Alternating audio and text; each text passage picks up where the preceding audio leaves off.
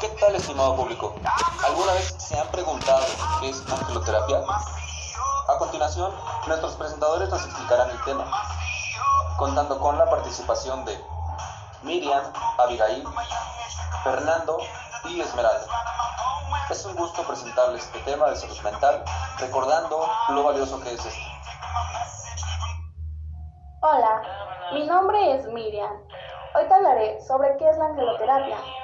Es una pseudoterapia que se basa en la comunicación con ángeles para ofrecer una sanación. Un terapeuta sirve como mediador que entrega los mensajes de procedencia angelical al paciente. El terapeuta puede también utilizar una baraja de cartas como herramienta para transmitir estos mensajes que tienen como fin aconsejar cambios para la mejoría del paciente. Si bien la mayoría de practicantes hacen referencia a los beneficios espirituales y emocionales. Muchos acentúan también que la geloterapia es capaz de sanar dolencias físicas o enfermedades. Cualquier persona puede acceder a esta terapia independientemente de sus creencias religiosas. Te puede ayudar a trabajar tu autoestima, a darte cuenta de todo tu potencial. Te ayuda a ver el maravilloso y perfecto ser humano que eres y que no hay obstáculo que no puedas superar con la ayuda de los ángeles. Ellos te conocen más que nadie y saben exactamente qué es lo que más necesitas saber para vivir en paz y lleno o llena de amor. A través de su mensajes y respuestas sabrás qué hacer para seguir por el camino correcto y cumplir tu misión de vida. Hasta la actualidad, nadie ha podido demostrar que verdaderamente es capaz de comunicarse con seres invisibles o sobrenaturales de cualquier índole, por lo que los mensajes de los terapeutas ofrecen a sus pacientes no tienen ningún origen divino o angelical, lo que desacredita rotundamente los fundamentos de la terapia. ¿Cómo surge la angeloterapia? Se señala como el origen de la angeloterapia en el año de 1979, con la norteamericana Lorraine Virtue, que describió la angel therapy, autora de números de libros en el que se mezcla el tarot las características del oráculo de los ángeles. Se considera una metafísica que trabaja en los reinos angelicales y se comunica directamente con los ángeles, pues su sensibilidad a los estímulos psíquicos le permite transceder y conectar con un mundo espiritual más elevado. Todas las diferentes terapias que se enuncian en las relaciones con los ángeles tienen en común su contacto con ellos para pedir la curación de los pacientes. Como era de esperarle, no he contratado, no, no he contratado entre sus practicantes ninguno con forma médica. Se les puede considerar inofensivas. Pero atención, si los pacientes con fragilidad emocional causada por alguna enfermedad grave, sin tratamiento adecuado por la medicina tradicional, suelen ser blancos de este tipo de prácticas y además estas, pueden, estas pueden ser inoculadas y convertirse en dañinas, causando decepción al paciente. Algo peor que sucede en ocasiones, haciendo que abandone la los tratamientos médicos.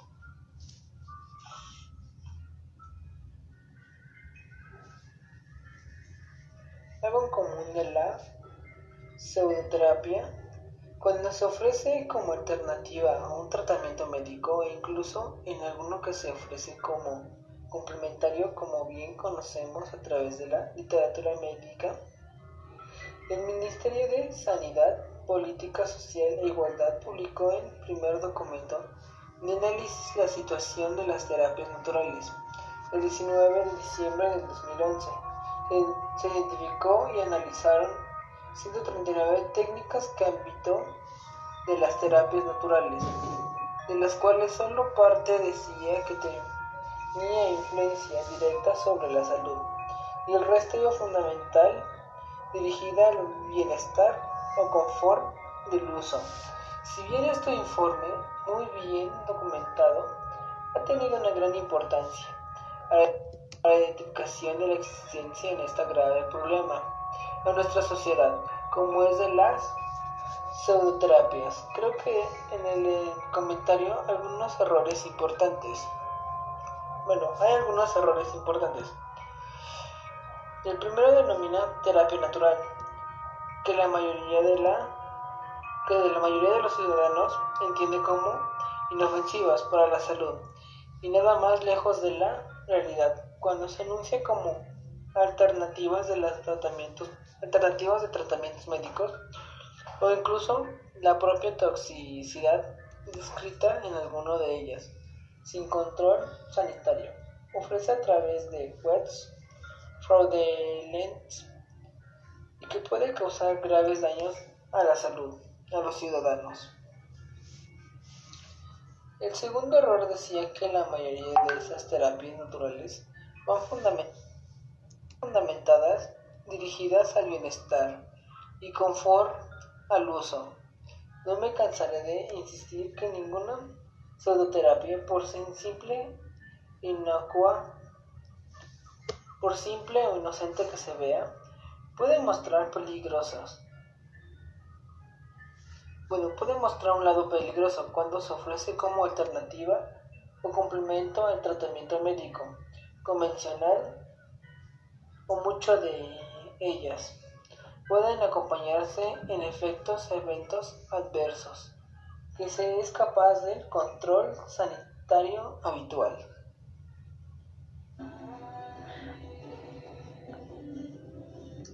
Hola, sean bienvenidos. Me llamo Abigail. En este momento yo te hablaré sobre la jerarquía de la angeloterapia. Tiene tres niveles que son caracterizados por primer jerarquía.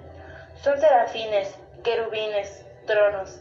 Estas reciben de primera mano la ilustración de Dios, representada con tres pares de alas. Dos de ellos son por la protección del intenso resplandor. La segunda jerarquía son dominaciones, virtudes, potestades. Aquí están los gobernadores del cielo. Ellos se encargan de regular las jerarquías inferiores.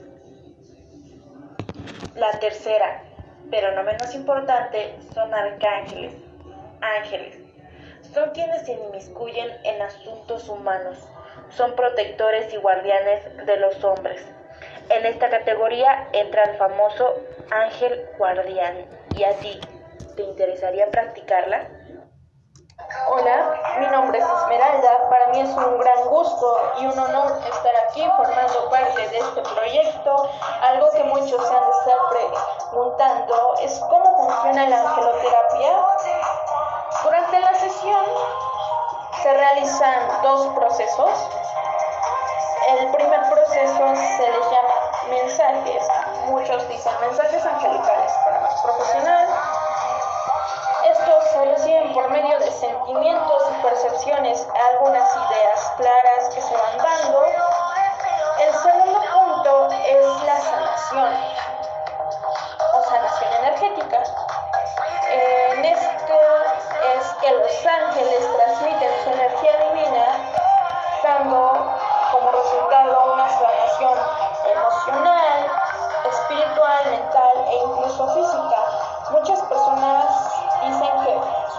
beneficios son darte armonía, energía,